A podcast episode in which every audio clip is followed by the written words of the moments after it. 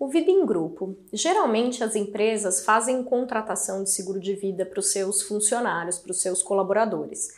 Às vezes fazem isso até de maneira obrigatória, porque está ali na, na, convenção da empresa, e às vezes fazem realmente como, como forma de, de ofertar um, um benefício. É, esses seguros de vida em grupo, eles têm vigência anual, ou seja, todo ano eles têm que reenquadrar o risco, reavaliar todo mundo e para fazer a renovação é, por mais que tenha ali um histórico de já estar na mesma seguradora, é, é como se fosse um produto novo.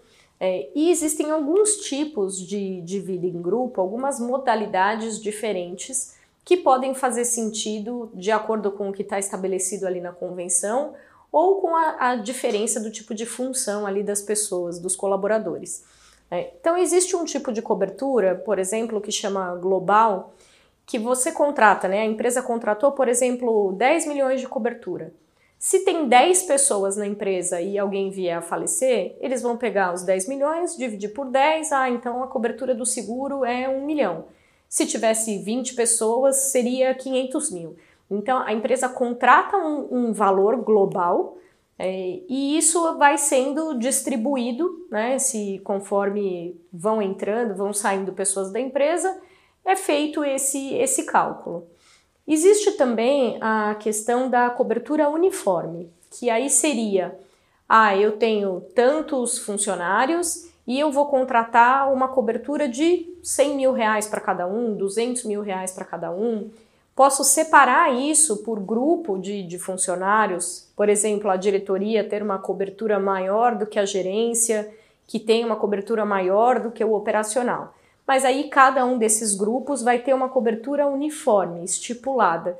E cada vez que entrar alguém nessa, nessa apólice, tem que especificar qual vai ser a cobertura daquela pessoa e aí vão incluir aquilo ali na, na fatura mensal da empresa. Uma modalidade que acaba sendo um pouco mais justa, digamos assim, com essa questão do que é a vida financeira de cada um, é uma coisa chamada múltiplo salarial, que também muitas vezes é estipulado em convenção, se tiver estipulado lá o múltiplo salarial é de 36 meses, de acordo com o salário de cada um, vai ser o valor da cobertura, 36 vezes o que a pessoa ganha. É, e aí a mesma coisa, a gente pode, né, nesse caso, como cada um tem um salário diferente, né, as coberturas das pessoas, ela não vai ser uma, uma cobertura igual.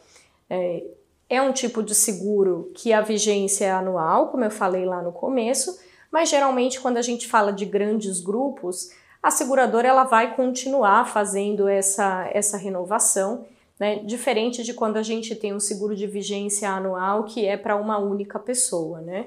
E aí esse seguro ele pode ter uma série de outras coberturas, né? Além da cobertura de morte, pode ter uma série de coberturas acessórias, do que a gente chama de cobertura em vida, conforme a convenção ou o que a empresa decide ofertar para os seus colaboradores. Ponto de atenção para esse tipo de seguro.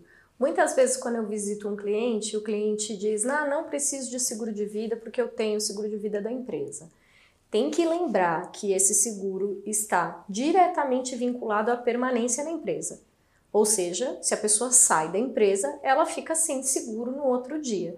E aí você tem a questão de que pode ter desenvolvido ao longo desses anos algum problema de saúde, a questão da idade e que pode ter dificuldade de contratar um seguro novo. Né? Então, nunca deixem que o teu planejamento, né, que as coberturas, a tua proteção é, esteja só na mão da empresa que você trabalha. É importante que você faça os teus seguros e entenda esses seguros que a empresa oferece como algo adicional.